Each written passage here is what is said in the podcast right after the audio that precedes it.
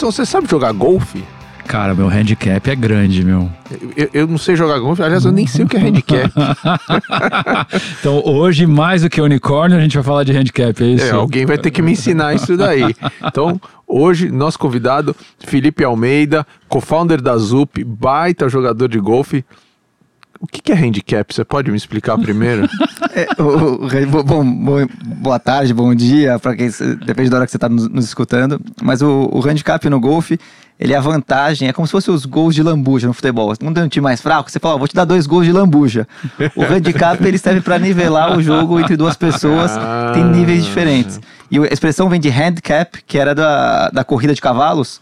Tinha um cara que era muito bom e ele falava assim: Cara, eu vou tirar uma mão e vou pegar com a outra mão o meu chapéu e vou só cavalgar com uma mão no. no como chama lá? Que na rédea. Na rédea. Então, ele fazendo isso, ele ah, nivelava a competição, é um handicap que ele dava pro outro para ele tentar chegar mais ou menos pareado. Tá no golfe é um pouco isso. É mais técnico, tem bastante explicação, mas o conceito Bom, ainda A gente pode ficar falando bastante aqui sobre golfe, mas o papo hoje é empreendedorismo e venture capital. É, Felipe Almeida, um dos co-founders da ZUP, bem-vindo aí ao Stella Playbook. Conta um pouquinho pra gente aí da tua trajetória, como é que você chegou até a ZUP e principalmente como é que o golfe te ajudou a chegar nessa trajetória. Ah, muito legal. Primeiro, parabéns pelo espaço para falar de empreendedorismo, negócios, sempre com vários convidados espetaculares. É um prazer, um super honra estar aqui, ainda mais o professor Edson, que tanto nos ajudou em vários momentos da ZUP.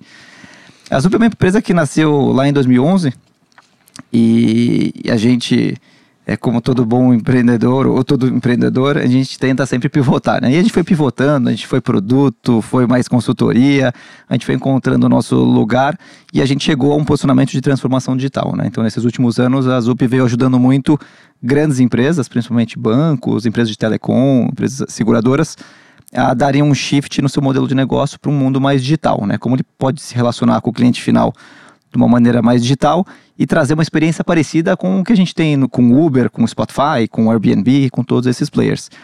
Obviamente que para fazer isso com empresas mais tradicionais, no caso os bancos, é, existe um desafio do ponto de vista de tecnologia, que esses caras têm muitos sistemas legados, então tem uma complexidade de integração de sistemas, e tem um desafio grande de mindset, né? É, até você conseguir imprimir numa grande companhia o mesmo mindset, a maneira de se organizar de uma startup, isso leva muito tempo.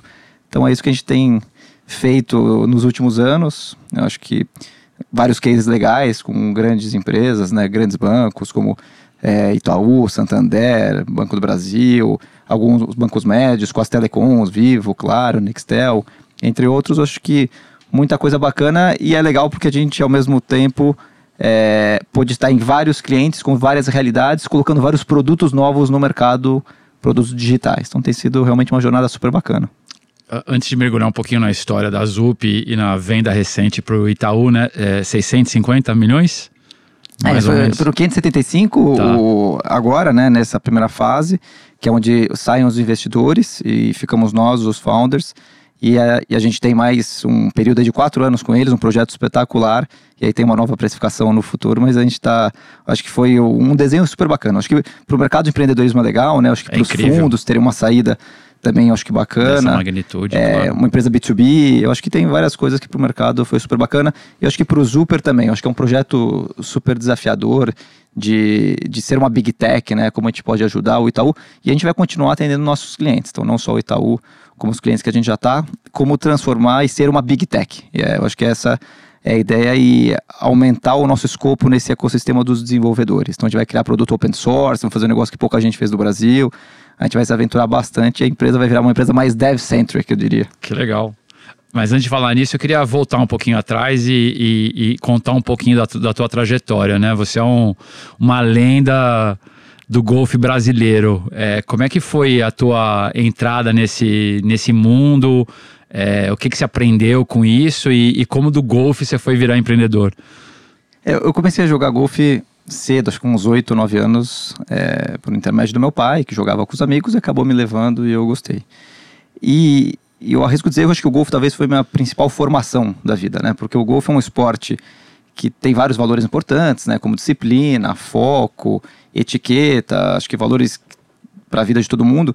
Mas desde cedo também competia com adultos, então eu tinha que aprender a lidar. Então, quando eu tinha 13 anos, eu estava jogando contra CEOs de companhia, por exemplo. Tá. Então, é, desde cedo você, você, tem, você tem que amadurecer se você quiser continuar ali. Então, isso acabou sendo uma escola super bacana de lidar, estar com essas pessoas o tempo todo, pessoas mais velhas, pessoas que você tem que aprender a respeitar e respeitava é, pelo, que- pelo que eram. Então, acho que desse lado o golfe trouxe muita coisa.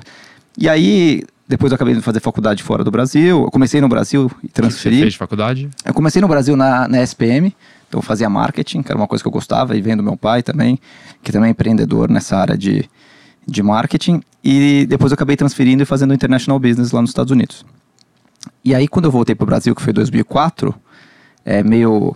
Era muito recente ainda o 11 de setembro, então dificilmente eu ficaria lá, porque ninguém estava contratando estrangeiro para ficar nos Estados Unidos. Verdade, o americano ele tinha prioridade. Então, é, até eu tinha vontade, mas eu sabia que não era um negócio que não ia, não ia acontecer. E eu acabei voltando para o Brasil. E aí, quando eu voltei pro Brasil, eu falei, bom, pai, me ajuda aí, manda um currículo para teus amigos para eu ir para algum canto. E aí tinha um, um amigo dele que era o presidente da revista Caras. né? Você vê que tanto pouco tempo, né? Sim. Ela continua aí, mas já perdeu muito valor. Com o Maluf, É. exato. Não, Mandou não o Maluf político, né? Pra é, o, Zé. exato. Um outro Maluf, o Luiz Maluf, que era diretor lá da Caras. Eu fui trabalhar na Caras como gerente de eventos e promoções, que é um negócio que eu sempre gostei. Marketing, eventos, sempre gostei muito. E aí, no começo, foi uma baita uma experiência, porque eu tinha 22 anos e lá na Caras tudo era feito dentro de casa, então nada se terceirizava. E aqueles eventos que todo mundo conhece, ou talvez os mais velhos, né? Ilha de Caras, Castelo de Caras. Eu tive a oportunidade de participar e organizar. Então, o meu último evento, que foi acho que em 2006, foi quando eu saí para empreender pela primeira vez, que é uma agência que eu sou sócio até hoje, né? Uma agência de comunicação. É, o último evento foi a Copa da Alemanha, é, lá na Alemanha, em 2006, e onde a gente, a gente alugou um castelo que cabia, sei lá, 60, 70, tinha 60, 70 quartos, e a gente levava 50 celebridades por semana do Brasil para lá, e levando para voo, era Berlim, era Munique, assim, era uma operação de guerra. E tão novo, mas era um negócio que, assim, era um- uma responsabilidade muito grande de fazer esse negócio acontecer, com voo particular, voo fretado, celebridade de tudo quanto é jeito, patrocinadores que estavam lá patrocinando, a própria revista, tinha que ser um material super fotográfico, bacana. Mas acho que foi um- uma escola super bacana e eu sempre quis empreender. E aí a minha ideia era começar alguma coisa em marketing, eventos, que era um negócio que naquela época eu gostava muito. E aí eu acabei, eu ia criar minha própria agência, conheci um amigo meu que já tinha uma agência de marketing, que era uma agência de promoção e eventos, que era, chamava Mix 21 na época, e ele era sócio de uma grande agência de publicidade, que era o Paulo Giovanni, que era da agência, uma agência muito conhecida, Giovanni, que foi vendido para FCB, depois ele fez a sociedade com a Léo Burnet, um baita de um nome nesse, nesse mercado, e o Giovanni falou, Felipe, já que você vai começar, vem pra cá, me ajuda a tocar esse negócio, não tenho tempo para tocar. E era uma agência pequena, tinha na época 12 pessoas, Aí eu entrei lá e junto com outras pessoas que se associaram também, a gente praticamente refundou a agência e a agência acabou crescendo bastante, virou uma das principais nesse segmento de below the line, né, de live marketing, Sim. como é dito hoje. Em 2013 a gente fez uma fusão com a Actual Mix, do Rodrigo Rivelino, e hoje a, empresa, a agência chama Actual Mix. Continua lá, os meus sócios da época da Mix, o Célio Ashkar tá lá, que eu agradeço muito, um cara espetacular. O Rodrigo Rivelino, o Mário, enfim, a turma continua lá. E aí foi a minha grande experiência como empreendedor. E aí, isso foi come- final de 2006, começo de 2007, né? Quando eu saí da Caras e fui pra lá. E aí, um pouco mais pra frente, quando foi ali 2010, eu já tava com um sassarico de fazer algumas outras coisas. E normalmente tudo que eu tentava empreender caía na área de marketing. Eu caía por ali porque era minha zona de conforto, Claro. onde tinha relacionamento e tudo mais.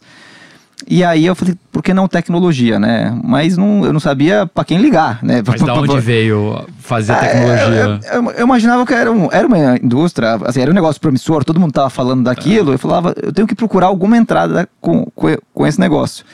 E os meus sócios, o Gustavo e o Bruno, hoje da ZUP, na época eles estavam trabalhando no grupo Algar, lá em Uberlândia. E eles estavam saindo para montar o que foi a semente da ZUP lá atrás, né? Em Mas termos de já se tecnologia. conheciam? Não, não, a gente não se conhecia. E como lá atrás é, eles iam ter um aporte na época para lançar aquela empresa, eles a primeira coisa que eles fizeram foi, foi precisamos de uma agência de comunicação para fazer esse lançamento. Sério? É, e aí Você já eles- tinha saído da agência. Não, não, eu, eu tava na agência, eu Ah, tava tá. na agência. E aí eu, eles chegaram até mim, a gente participou de uma concorrência, a gente ganhou a concorrência, mas aquele projeto não foi pra frente daquela maneira, enfim, com, com o investimento que eles vão ter na época. E aí a gente se conheceu, e aí eu falei, cara, gostei desses caras, eles têm um negócio bacana. Depois acabou se fazendo uma meio, meio com uma parceria com, com o Buscapé, que era aquela tecnologia do botão comprar do Buscapé, Hum, onde você sim. conseguiria, conseguiria. A gente integrou na época, acho que mais de mil e-commerces dentro do Buscapé, bem estilo marketplace, onde você escolhia o produto, clicava comprar agora, já tinha o cartão salvo e você fazia essa transação. É, e foi bem, bem aí que, que a gente conheceu. Eu falei, cara, esses caras têm a capacidade de fazer um negócio que o Buscapé não fez. É, o Romero, na época, Romero, fundador do Buscapé, ele viu e falou, cara, em todos os comparadores de preço do mundo que a Naspers tinha, e ele cuidava, olhava todos os buscadores, ninguém tinha uma tecnologia parecida.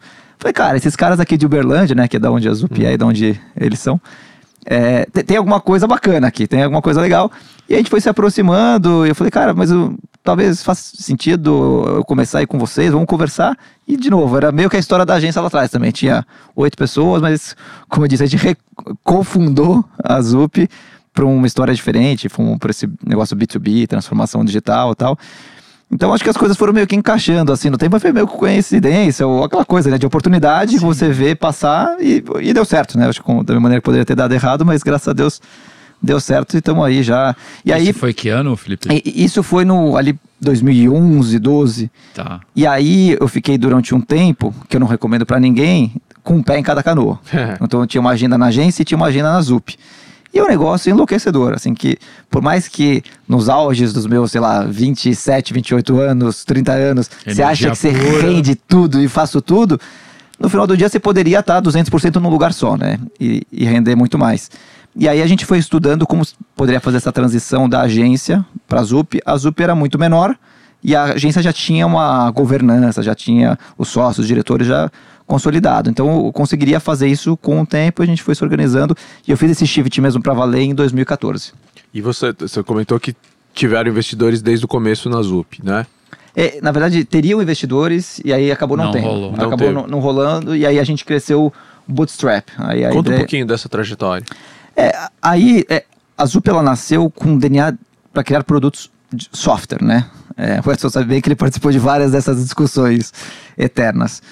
É, mas no começo, para financiar, e na nossa cabeça, venture cap é um negócio que eu não sabia nem que existia direito. Era, era crescimento bootstrap, né? Era isso que a gente estava ali se propondo a fazer. E daí a gente entendeu que pegar alguns projetinhos de consultoria, de desenvolvimento, gerariam caixa e a gente reinvestiria em produto, né? No, contratando pessoas para desenvolver os, pro- os produtos que a gente queria. Então a Zup cresceu assim, né? Desenvolvendo pro- projetos que geravam caixa, porque ali é uma receita mais, né? Uma margem em cima de pessoas, e a gente reinvestia em produto.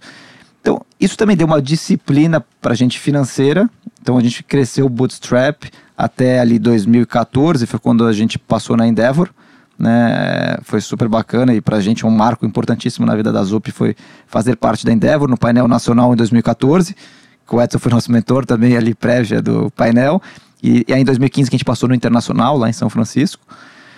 E aí, quando a gente foi para São Francisco, e a gente teve vários caras muito legais na nossa mesa, um deles o Jason Green, do Emergence Capital. Sim. Falei, cara, se, se- de duas uma, ou strike ou canaleta, né? Se esse cara validar, porra, tamo bonito na fita. Se esse cara gongar, ferrou, porque ele vai falar, meu, esses caras não prestam pra nada. nada. E foi super bacana, passamos, enfim, fo- foi bem legal. E foi quando a gente começou a pensar, cara, acho que faz sentido captar e fazer uma rodada de investimento. Então foi onde a gente fez a primeira e única rodada de investimento, ali em 2015. E aí onde a gente trouxe um time super bacana. Foi liderada pelo Kazek, né? O, o Hernan, que era nosso board member, e é ainda. O Kevin Efrazi, do, do, do Axel Axel. Partners, um cara super bacana. A gente queria. é, e eu acho que isso também é muito bacana, porque quando o Kazek já tinha garantido a rodada, é, mas daí conversando ali naquele processo ali de fechamento da rodada, a gente falou: nossa, seria muito legal ter um cara lá de fora, um fundo lá de fora. E eu acho que essa visão é muito legal, né, dos fundos profissionais, né? Então, acho que tem muita gente que escuta aqui, eu acho que você cansa de falar isso, mas essa visão de, não, legal, eu vou, eu faz sentido eu abrir parte do meu, porque é um cara que pode agregar e lá no final esse negócio vai ser maior do que eu sozinho, né? Então, ele- primeiro o, o, o Hernan fez isso, a gente trouxe o Kevin, né? Pro Axel era um ticket pequeno, então o Kevin acabou entrando na pessoa física. E aí, logo na sequência, a gente conheceu o Martin Escobari, né, que hoje é o Head de Investimentos Global da General Atlantic, né, que é um fundo muito grande. Ele estava aqui no Brasil ainda como é, diretor-geral aqui no Brasil. E a gente foi fazer uma mentoria da Endeavor, lá com ele. E quem conhece o Martin sabe que é um cara extremamente peculiar, peculiar inteligentíssimo. O pessoal da Endeavor colocou um medo enorme. Olha, vamos lá falar com o Martin, presta atenção, os números, não sei o que lá. Eu falei, olha, cara, é o que a gente sabe, é o que a gente fez. Enfim, vamos lá. E aí o papo foi super bacana com o Martin. E a gente não tinha nem comentado de rodada de investimento. E ele propôs um modelo de negócios, que era uma mentoria de, de precificação que a gente estava fazendo com ele ele propôs um, momento, um, um, modelo super arrojado. E aí a gente falou, nossa, Martim, esse modelo é arrojado, mas ele vai precisar de muito caixa, né? A gente vai precisar colocar muita coisa na frente antes de vir o, a receita. Aí, carinho, vocês já fizeram rodada de investimento alguma vez? A gente estava para fechar com o Kazek, era bem esse momento. A gente, não tinha intimidade ainda, não sabia se eu podia falar, se eu podia falar. Eu falei, não, Martinho, a gente é. Ainda não, estamos vendo tal. É, mas eu gostei de vocês. Eu, eu, acho que eu invisto 10 palitos aí no negócio de vocês. Como assim 10 palitos? Martinho, não, 10 milhões, eu coloco, pessoa física mesmo, aqui com os amigos. Eu gostei do negócio de vocês, acho que o negócio tem futuro. E a gente falou, então, Martinho, deixa eu te contar, a gente está aqui fechando uma rodada, tal, com o Kazek e tal. Ah, com o Kazek, com os argentinos no Mercado Livre, eu gosto muito deles. Eu vou ligar, posso colocar lá uns 2 milhões, alguma coisa tal.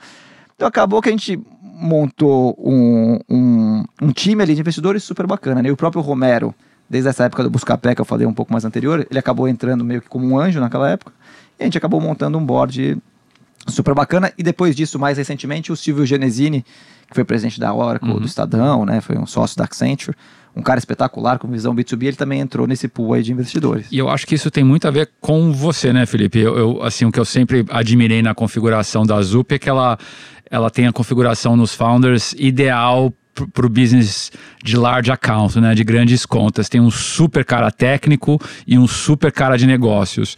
E, e, e, acho que de uma certa maneira também, acho que a tua história de golfe, de relacionamento com CEOs, com, com, com grandes executivos, te, te colocou de uma maneira que eu não via naquele momento empreendedores sabendo falar do negócio com a desenvoltura que você fazia. É, é, faz sentido? É, acho que Total, acho que até quando eu fui fazer essa transição de agência para ZUP, eu, eu, tinha um desafio, porque na agência eu já tinha ali um, um lugar que eu já conhecia, falar com os CMOs, mesmo com os CEOs, eu já tinha uma relação.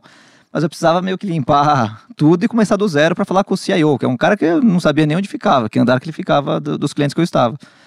Mas eu acho que, sem dúvida nenhuma, deu muito repertório e a gente começou a construir isso do zero também. E, e hoje é, a gente sempre pediu muita mentoria para muita gente, você sabe bem disso, né? É, e hoje a gente tem feito muita mentoria também, e eu tenho ajudado bastante falando sobre marketing, sobre vendas, B2B e tal. E é uma dificuldade que a maioria das startups tem, né? Tem produtos bons, tem um time legal, mas, cara, não tem aquela pessoa, não tem aquele ponta de lança que consegue chegar lá nos executivos, no C-level, e não consegue ter é, conforto em falar com um cara desse. Quando Sim. entra numa reunião com um cara desse, ele dá a travada, não consegue ter desenvoltura é um desafio. Eu acho que, sem dúvida nenhuma, o golfe, é, foi o que eu disse, assim, o golfe para mim, ele foi fundamental. Ele acabou me ajudando, que para mim era um negócio meio natural. É, tanto que vários clientes jogavam golfe, e era engraçado, quando chegava, na época da agência, isso, eu chegava, por exemplo, na Procter Gamble, que o presidente, o Tarek, jogava golfe, o Roberto Lima na Vivo, e aí os diretores, ó, oh, não vai ganhar do meu chefe final de semana, tal, não sei o que lá. Falei, cara, lá ele é meu opositor, lá vale tudo, cara. Tô nem aí. Se ele quiser tirar conta no dia seguinte, o problema é dele. Mas isso acaba dando tranquilidade. Mas você ganhou alguma vez, Roberto? Ganhei, ganhei, ganhei.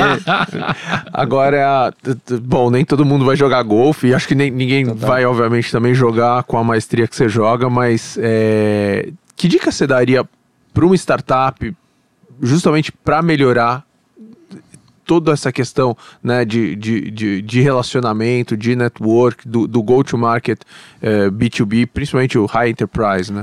É, eu acho que o principal desafio é sempre confiança, né? Quando você é uma startup, como que eu consigo gerar confiança no cara que está me comprando, né? Que nem a gente, tecnologia. Para o cara é mais fácil comprar de uma marca tradicional é, americana, Accenture, é, exato, o IBM, do que comprar da Zup, né, lá atrás. Hoje a gente já conseguiu o nosso lugar aqui ao sol. Mas no começo era muito difícil. E, o cara tomar essa decisão é super complicado. Então tudo que a gente fez é como eu consigo criar confiança no cara que está é, comprando da gente. E aí eu acho que tem algumas né, estratégias diferentes. Eu acho que eventos, né, acho que todas as indústrias, né, TI, RH, marketing, finanças, você tem muito evento, acho que você pode participar, você pode patrocinar E é o que eu falo para todo mundo, falei, não espere tipo one shot. Você vai lá, patrocina, você vai sair com 10 leads, aquele o retorno veio tá tudo certo.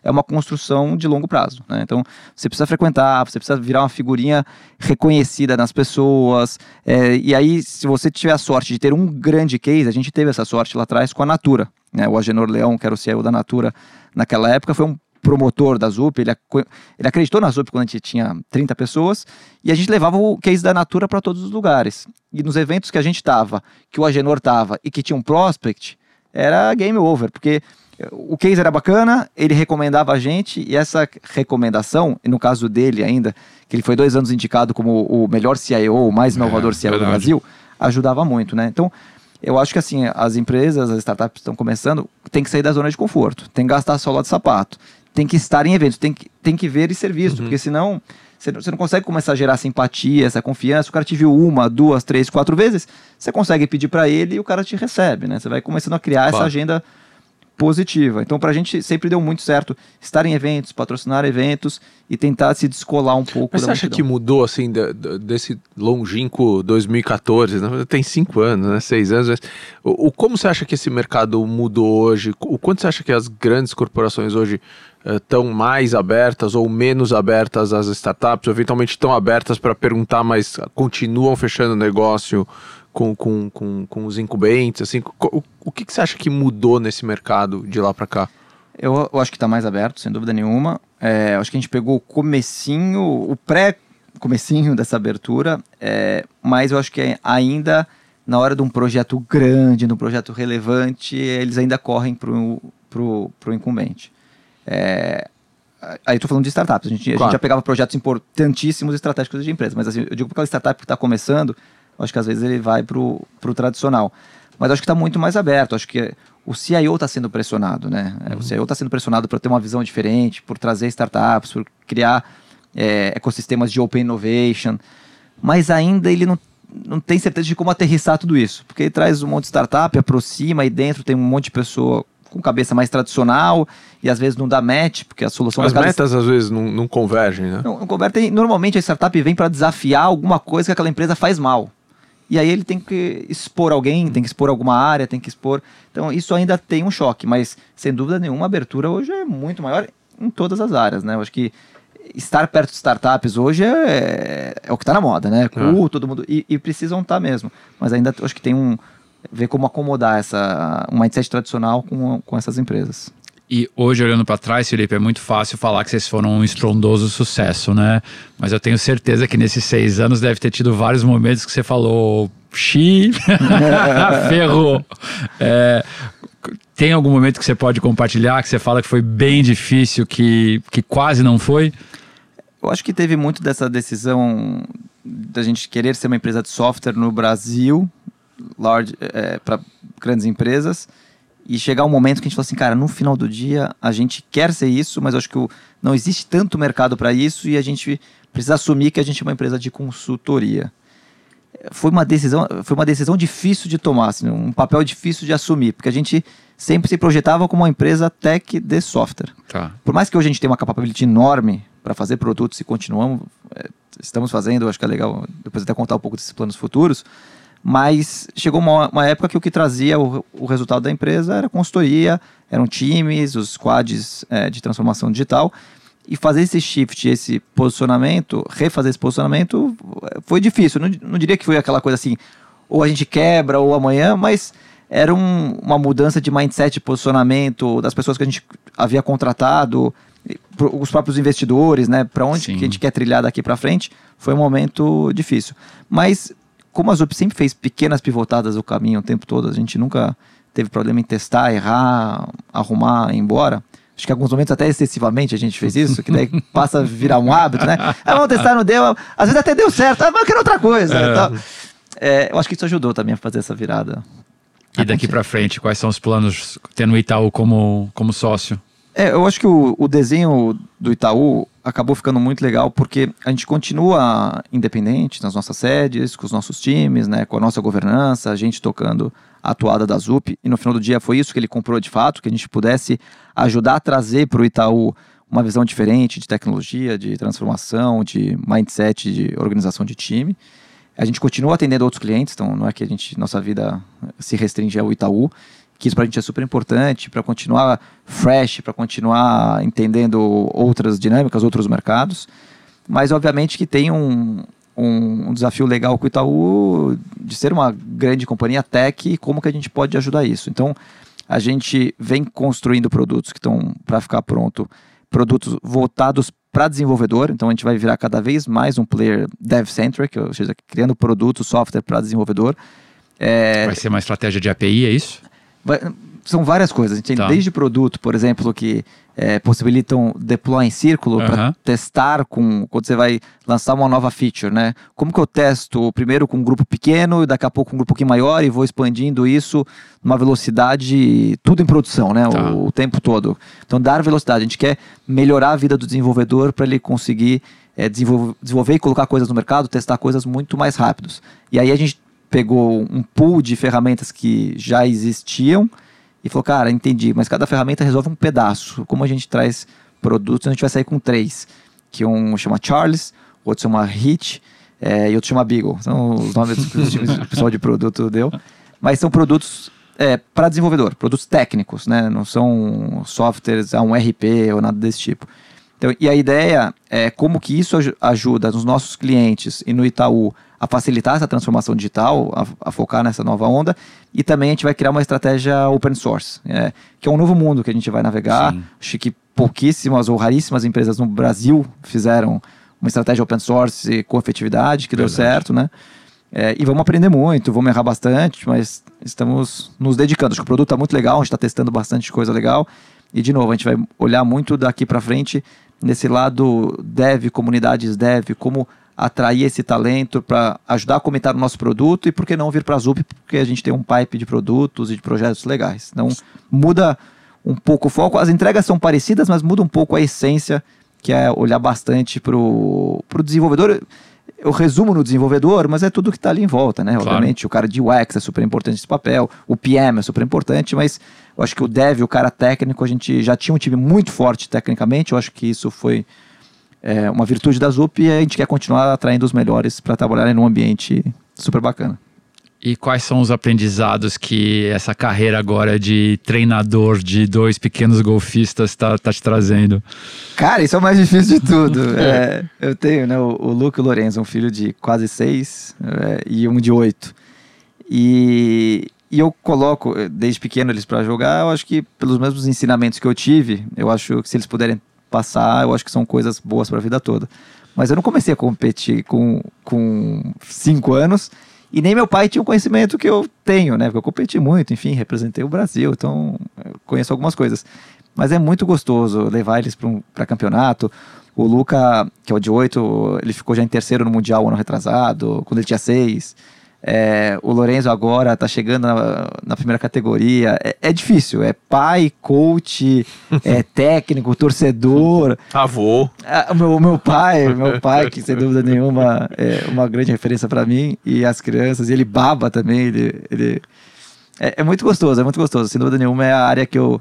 É, acho que é o meu hobby, é a área que eu desestresso. Mudou alguma coisa você como líder depois de ter passado esse tempo todo com teus filhos como coach? É, é uma tarefa, eu tento fazer muita analogia, porque realmente é uma tarefa muito difícil. E, e misturar tudo isso, assim, você dar aula, ensinar para o teu filho.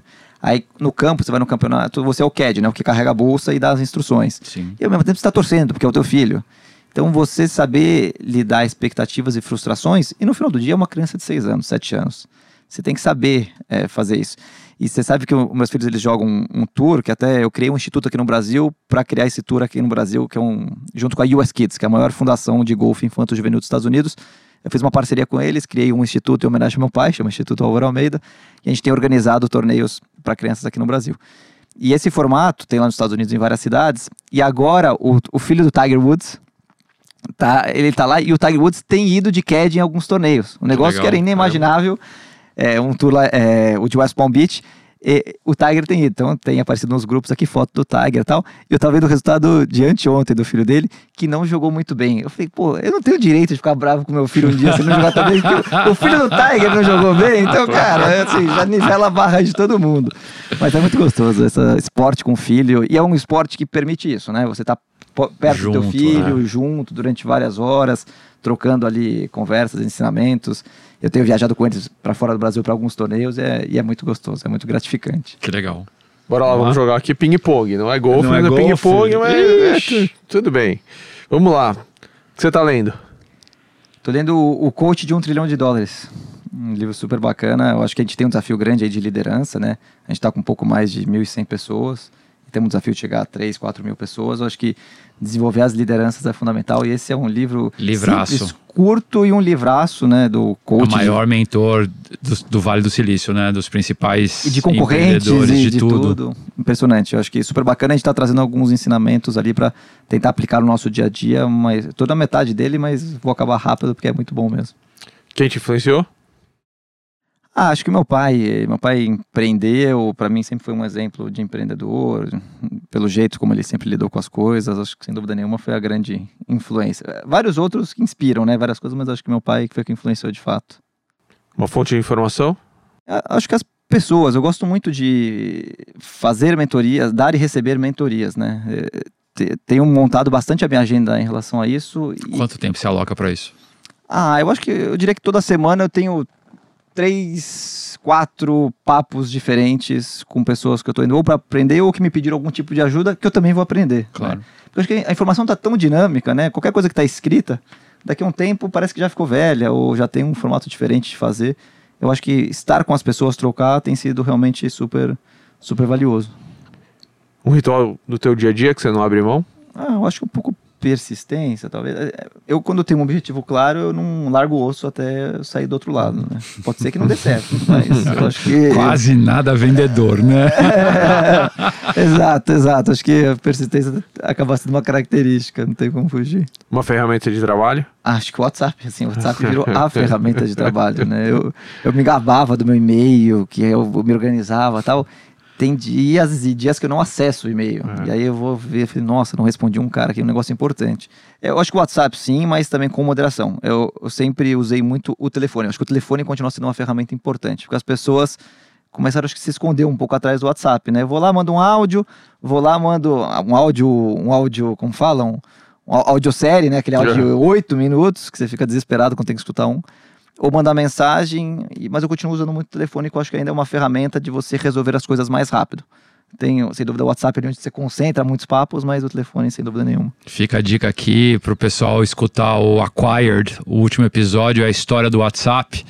É, vale muito a pena como empreendedor, né? Para a gente ver como é que começou aquele negócio, qual que foram as rodadas de investimento e principalmente o que, que ele significa globalmente, né? Só lembrando que o Facebook pagou 22 bilhões de dólares é, pelo WhatsApp alguns anos atrás e, e, e- e a gente enxerga por que, que vale 22 bi, né? Muito legal, boa, boa, dica. Vou escutar esse daí que eu não escutei.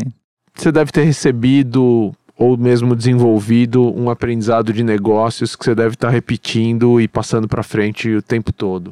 Que aprendizado é esse?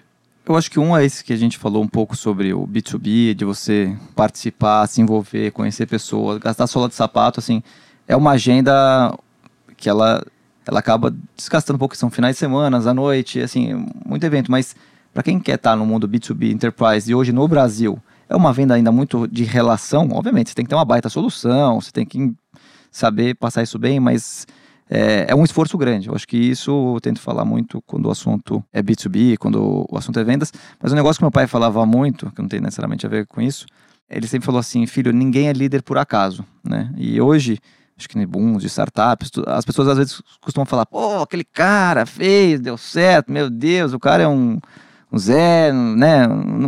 E, e eu sempre tentei entender em coisas que eles falam assim, nossa, como, nossa, como esse cara deu sorte, né? E ele sempre falava isso, filho, ninguém é líder por acaso, ninguém dá certo por acaso, nada cai na cabeça de uma pessoa por acaso. Tem alguma inteligência por detrás, tem alguma coisa que aquela pessoa faz que tem muito valor. E eu sempre tentei enxergar isso, porque também é muito fácil as pessoas, né? É, falaram como sendo um negócio meio de sorte, um golpe de sorte, uma arbitrariedade. Obviamente que sorte existe, oportunidades atrelado com sorte e tal, mas, de novo, a pessoa tem uma capacidade de olhar aquela oportunidade e transformar aquilo em alguma coisa. Então, acho que ninguém é líder por acaso, nada é por acaso. Que aula. Boa, animal. Animal. Aumentou meu handicap.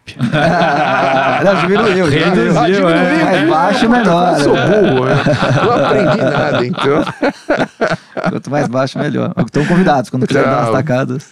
Boa. Você ouviu mais um episódio do Astela Playbook. Eu ainda não aprendi direito o que é handicap, mas você pode continuar ouvindo todos os nossos episódios que estão aí disponíveis em todas as plataformas de streaming, iTunes, Apple, é, Spotify, Google, onde tem podcast tem a gente. Procura lá, deixa um review bacana e até a próxima.